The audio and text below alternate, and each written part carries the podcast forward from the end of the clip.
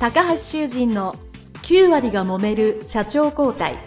2代目社長のための事業承継の極意。この番組は2代目社長専門経営コンサルタント高橋修人が経営に悩んでいる2代目社長やこれから社長になる後継者に向けて経営力を伸ばし会社を引っ張れるリーダーシップを身につけるための番組です。これまで数百社をコンサルティングした実績から2代目社長ならではの悩みを知りその解決のための独自理論によって2代目社長もまた従業員も幸せに仕事ができることを目指した内容です。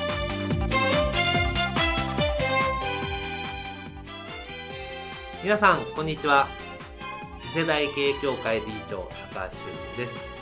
本日は株式会社六甲工芸社八神優子社長のインタビュー後編でございます。八神社長どうぞよろしくお願いいたします。はい前半では後継者時代でお父様が創業されてその後お母様に引き継がれてで代としては3代目ですけど2番目の世代と、世代では。世代としては2番,、はい、2番目というところで、いよいよ社長になってからのお話をお聞きしますので、よろしくお願いいたします。よろしくお願いいたします。では、その社長になられた、まあ、きっかけっていうのはですね、はい、お母様からブローチというか、うん、きっかけはどんなものがあったんでしょうか？うちの場合はなのかもしれませんけど、なかなか出てこなかったので、はい、ある時言いました、こっちから。こっちから。それ、ちなみにどういうふうに、あなるべく同じ言葉を再現していただくとすると、はい、どういうふうにおっしゃられたんですか？そろそろ変わりませんか？って言ったと思います。はい、えー、リスナーの皆さん覚えておいてくださいね。そろそろ変わりませんか？っていうふうにおっしゃったって、うん、お母様はその時何という返答だったんですか？やっぱりそのどちらかというとそういうの出てくるのを待ってたっていうようなこともあったかもしれませんね。その私は会社とかよく経営って戦略って軍隊と一緒だよっていう教わり方もしましたけれども、やっぱ一番上が絶対に決めるべきだと本当に思ってたんで、その当時の、そうです、母が言わないとダメなものだと思ったんですよ。うんところが、あの人は逆に、まあそこまで育つというか、打ち上げてくるのを待つというか、うんうん、そういう状況にもなってたらようで、なるほど。なかなか下ろせなかったんじゃない、下ろせなかったっていうところもあるのかもしれませんけれども、うん、じゃあそれで進めましょうかっていうようなことだったですね。うん、そこからだと、あの、それこそ経営者のお友達に、お母さんどうしてるっていうような話とかで言われます。で、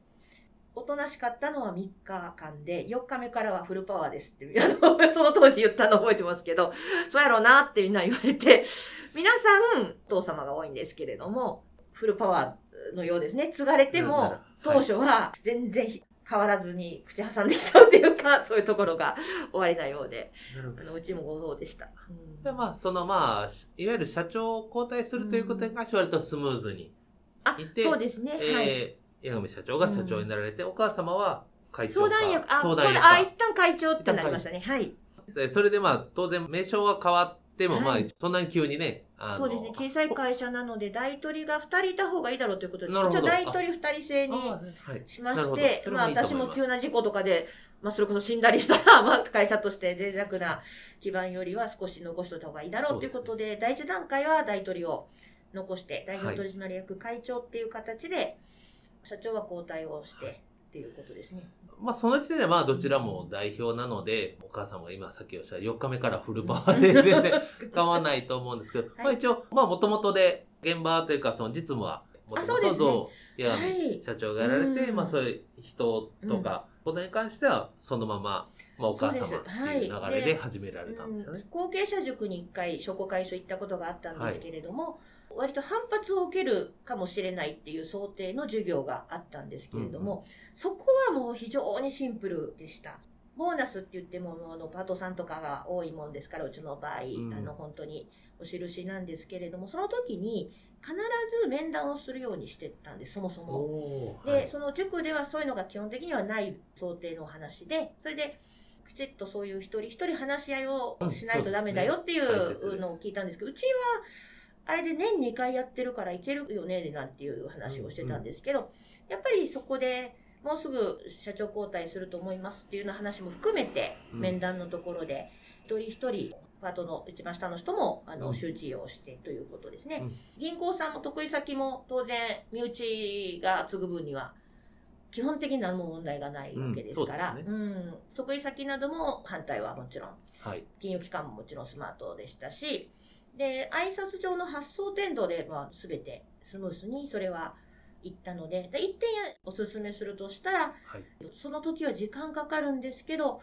ボーナスの時ぐらい年2回ぐらい話をしとくと、うんうん。そういう従業員さんと場を持っとくとあいいと思います。向こうの話も聞いてあげるんですね。何かこの後お子さんが進学するとか、うんあの状況変わられることありますかっていうのは、入院されたお母さんその後どうですか？とか、うんうん。うん、そういう話を。これ社員さん、パートさん合わせて全員されるってことですか何人ぐらいいらっしゃそうるんですか？ですね。だから、今コロナで落ち着いちゃった数字なんですけど、30人ぐらいとかかなとか、30それをはい。30分ぐらい割くので、うん。本当に何日もかかったりはするんですけど、30そこ人をは30分でやるとかなずっと外さい。ないようにしてきてたんですよ。はい。うんまあ、変な話10分でもいいからう、んうん。ボーナスの時ってどういううシチュエーションかっていうと、その人を基本的にやっぱ褒めるところなんですよね。うんお金を渡すところになりますから、向こうは悪い気はしてない場なわけですよ。はい こっちも当然お疲れ様でしたっていう思いがうんありますので、そこで真面目な話も、あえて厳しい話まではしませんけれども、例えばコロナの時一番すごくあのそれを使わせてもらったというか、はい。国の制度、補助金とかですね、うんうんうん国の制度をきちっと説明してあげるとか、そうするとやっぱり安心をするんですよね。ううんんで、こういう制度がある以上、これをちゃんとやってると会社がどうにかなるっていうところまでは多分いかないと思いますみたいな話ですね。はい。そういうま場を設けているので、すごくシンプルにいったと思います。はい、そう個別の面談はまあうん。僕も自分うんうん。の講座なりコンサルで必ずするように言ってるので、うですか。まあこのリスナーさんもうちょっと詳しいことを聞きたいので一つだけうんさらに突っ込んだ質問をしますけれども、まあそれ面談の時にやっぱりその半年なんでまあ今まで半年まあ大体まあはい。こんなことでまあこういうことされて、仕事柄営業職じゃないので数字が明確にならないにしても、うん。まあこんなことをされてきて、うん。まあそれに対してまあこれぐらいのはい。ボーナスですっていう時に、どうですかね、こう、さっき褒めるっておっしゃってますけど、うん。当然できたことと、で、当然次に期待することっていうのをお話しされると思うんですけど、うん。どれぐらいの割合で今までの評価とこれからのことってうん。何割ぐらいずつですかね、お話しされてる内容は。あやっぱりテーマがある人は少しそこの部分が長くなったりっていうのがあったりしますけれども、どちらかというと注意をするというよりもやっぱりううちは今後継者がいないんですけどうん。うん後継者がいないっていうことをはっきり言ったりっていうような。そうすると彼女たちの意識やっぱ変わってくるところがあるとも、うんあのうん感じられますので 今日現在誰が社長になってもいいからやりたい人がいたら言ってくれと なるほど。そこまで言って会社の状況を、うんそうですねまあ八神社長が、うんまあ、伝えると、まあ、5分かうん10分かわかんない。で半年経ってもまだ後継者全く決まってませんって話をしたりとか、はい専門家からこういう話は来ているけど、まあ、検討中ですとかあのそういう話をしたりします。なるほど。はいはい。で、まあ、それを話したい。うん。まあ、あとはその個人の、こう、こういうふうに頑張ってもらって、うん。まあ、こんなこんなんで、まあうん、賞与で、みたいな。ね。次、次半年はこんな感じで頑張ろうね、みたいな感じなんですかね。コロナで気をつけたのはやっぱしあの週になるスタッフとうん。週に何回かちょっと、おパートで日にちが足りない人とか、組織としてはメインの人とアシスタントぐらいの方っているんですけれども、それとコロナの被害にあってクビになるかどうかっていうのは全然違うと思う。一人一人きちっと人格というか大切にすべきだと思ったんで、はい。そこに対しては一人一人きちっと説明をやっぱりさせてもらってっていうことを、うん、そこは大事だと思ったので割とずっと長年口頭だけでやってたんですけど、うん。平等性保つためにどうするかっていうとそこはプレゼンシートを作りました。でそうすると、まあ、上の方という言い方もちょっとお人に対して失礼ですけど、まあ、主力の人と、はい、あのやっぱり、役に立てると1軍と2軍がいたりしますよね。で1軍の人はクビにならないだろうけど2軍の私たちはクビになるのかなみたいなことがないようにうん。全員に同じ資料を見せてその資料を見せることによってあ1軍の A さんと同じ説明を受けてるんだっていうことがはっきりわかる、うんうん。そこは全員が平等だっていうところはものすごく心がけたところですね。そこは、あの、仕事で落ち度がどなたかにあったりっていうのは、まあ別で注意をしなきゃいけませんけど。あとは社長になられて何か改善したり、少し新しくやったことって何かありますか、そうですね、あの、定款にその地域貢献事業っていうのを入れてみました。はい。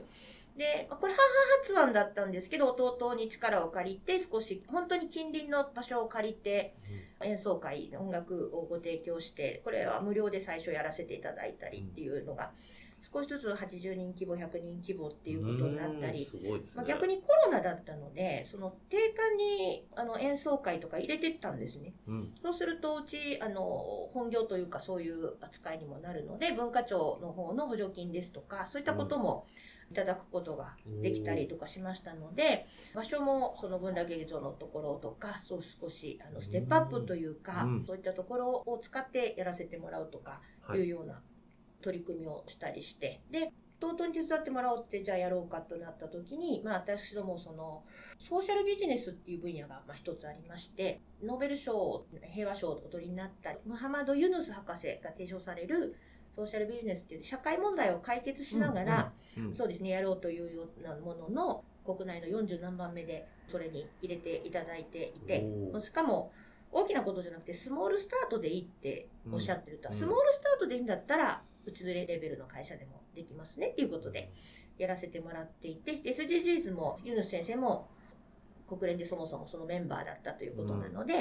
じゃあうちの会社で演奏会やるんだったら SDGs 紐づけるからねっていうことで、聞く SDGs っていうような形でやらせていただいたんですけれども、うん、それの結局、落語家の方なんかに、この曲はこういうふうに SDGs だとこうなりますよっていう解説をしてもらって、その原稿を私が考えるっていうのをやってて、で、ちょっと系統若干離れるんですけど、そこら辺をなぜできないのかっていうことを深掘りしようと思って、うん、去年の4月から通信制なんですけど、大学院に行くようになってっていうようなところで行ってるので、まあだから本当にそもそもが会社があったからこそ、そういうふうに地域貢献とかっていう意識ができて、その皆さん、周りの方の影響とかを受けたんですけれども、地域貢献をやってて、今大学院まで逆に進んできちゃってるっていうところがありますので、ですから、今、従業員に本当にしっかり会社やってもらって、主に通信制っていうこともありますから、夜中とかは私の方はそっちでやってるんですけれども、会社にしっかり返せるように学んでいかなくちゃいけないなとは思っているところなんですけれども、まあ、いわゆるもともとの引き継いだお仕事と、はい、まあ、新しい地域貢献のビジネスとかされてるとは思うんですけども、まあ、とはいえ、まあ、社長になられて、いわゆる社長業のお仕事の中で、まあ、このリスナーの皆さんにお伝えいただければいいと思うんですけど、当然、お父様とお母様の、まあ、いわゆる社長のお仕事を見てられて、こんなんだろうなと、まあ、かなりね、後継者時代も長かったので、想像できたと思うんですけど、はい、いざなってみて初めて気づいたこととか、うん、あこれって想定してなかったっていうか、あ、知らなかったわっていうことって何かありましたか、うん、初めて気がついたから、社長になってから。出来事でもいいし、内面的な気持ちでもいいです。あの、社長はよく孤独っていうふうに言われますけれども、あ、はい、孤独っていう言葉の表現ではあんまり感じたことはないですけれども、うん、やはりその最終責任っていうのが全部自分にやっぱり来るんだなと、あの思いましたけれども、まあ、責任が自分に来た方があっさりしてると言いますか、納得がいくと言いますか。なるほど。そうですね。はい。そういうふうに思いますし、うん、うん、私も今未婚ですが、あの結婚してその普通にの動いてたら多分大学院っていう発想になってないと思いますので、うんうん、会社自体が世の中のつながりのその媒介にやっぱり私個人と世間、世の中に対するその媒介になってるかなと思いますし、はい、やっぱり生き物と母が言ったものが実感できてるというか、生き物である以上、日々学びがあるのが会社経営、えーはい、だとも思いますし、うん、そうすると、それらが全部つながってくるというところですね。だから今も、過去から未来につながっていく営みっていうようなところをすごく思い至るような気にもなりますし、はい。うん、ね。なるほど。はい。ありがとうございます。はいまあもういよいよ終盤になってくるんですまあはいそれだけこう引き継いだ事業もされて、うん新しい事業もされたとすると、この六甲工芸社さんと、まあ、八神社長としてこう、5年後、10年後、なんか、こういう風になっていたいとか、まあその2つの事業なら他の事業も含めて、はいうちの会社と私ってこういう風になっていたいみたいな、やっぱりビジョンはどんなのがあるんでしょうか？ビジョンというかそのやっぱり最大の違いが私が継ぐその1日前までは父の時も母の時も後継者問題だけはない会社だったんですよ私っていうのがいて はい。で私が継いだその日から本当に思いました。後継者問題が発生してると。後継者問題。発生しますね。発生しててまだ5年たあのできないんですよ。で、はい。コロナでご相談をするようななんかオンラインとかのいろいろな、うん。その九州大学にユヌスセンターっていうのがあるんですがそこの先生とかもあのコロナなんで相談なんてあったけどやっぱりその時55だったのかな。で20年大丈夫だと思うでしょとうん。思うと思います。20年多分うん75まではできますと。うん。ただあっという間ですって言われました。なるほど。そうですね。だから75までできるは考えないで65でちょっととりあえず逆算した方がいいですよっていうのはコツとししてはい。言われましたのでうん。それを聞いて考えて面談でやっぱり後継者がいない会社だっていうことをはっきりとうん言うようになりました。やっぱりあの実務はできるんですよ。そのうん。従業員で、はい。問題はやっぱ資金のところ株のところ、はい。そこまでは分かって入社してきてくれる子がいないですから、うん。本当にそこが最大の悩みでやっぱり金融機関とか商工会社を相談すると M&A の話だったり、うん株式がどうだったりっていうようなところがありますのでそこら辺は AI とかそういうものを導入して少し多角化をするのかとかうん。大学が落ち着いたらそこら辺手をあかけていこうかなっていうところになってます、はい、国の補助金ですとかそういったものも取り組んだりとかして、はい、はいそうですね。うんまあ、まさに引き継いだんだけど、うん。今度は自分が後継者を育てそなきゃいうけないって、まあ、皆さんそう、まあ、私もいつもまあ、あ、昔で言ったらね、60歳で定年だったんで、うん。それ60歳になったら考えようと。うん。まあ別に、明日変われとか言ってないけど、はい、何歳に変わるから、じゃあそれの準備を、60歳になったら考えた方がいいんじゃないですかと。はい。で、この人って決めても、まあね、育てるのに5年間、長かったら10そうですよ年かかるし。ね。うん。のでまあそれをねやうんっぱり、まあご自身が体感、体験した上で、はい。次の方っていう、まあすごくうん。大切なことだと思います。そうですね。従業員が仕事は分かってますから、やっぱり一番継いでもらいたいところなんですけれども、やっぱりそこまで負担を、あの、そしていいのかとか、従業員で候補者をね、あの、可能性をまあ模索したいところではあるんですけれども、はい。まあね、あの、今日はちょっとお時間の関係で話します、はいい、くつかね、また方法があるんで、またそれはあ、別の機会に 聞ければお話ししたいと思います。はい先生、よろしくお願いいたします。はい。あいよいよはい最後の質問なんですけども、タイムマシンのようなものがあって、今の八神社長が若かりし頃の八神さん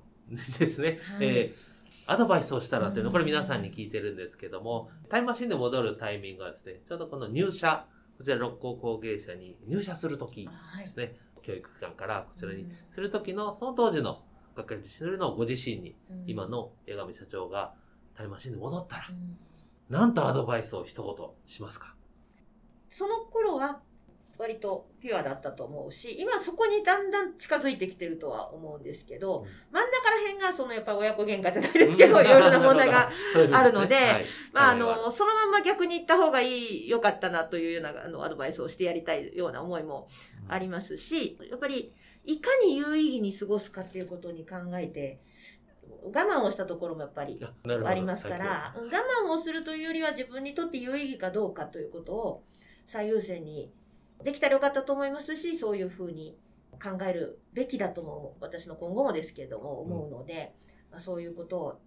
あのよくお片付けでときめくかときめかないかって 言いますけど、有はい意義か有意義でないかということをうん。常に最優先すべきだったなと思うのでなるほど。うん、そういうふうに言ってやりたいような気もいたしますですね。うん、はい、確かにね、有意義であるか、まず自分にね、うん確認するっていうのはすごく、なかなかね、なんか自分がそのうん。わーってこう、嵐の中というか、中にいるとね、そういう時間ってありそうでないですもんね。そうです。ね、そうですね。だからふと立ち止まって、このやろうとしてること、言おうとしてることは有意義かっていうのは、すごくあいいアドバイスですね。そうでしょうか、はもうやっぱ信念がやっぱ変わらないなと思うので、そうすると、うん自分を信じるところがやっぱり自分を信じると自分にとって有意義かっていうとちょっとこう独りよがりのような気がしますけれども、信念に寄り添うというか、うんそういうことになってくるんじゃないかと思います。はい、ありがとうございます。では、前編後編通じてお話をお伺いさせていただきました。株式会社六甲工芸社江上優子社長でございます。どうもありがとうごあざいましりがとうございたま。した。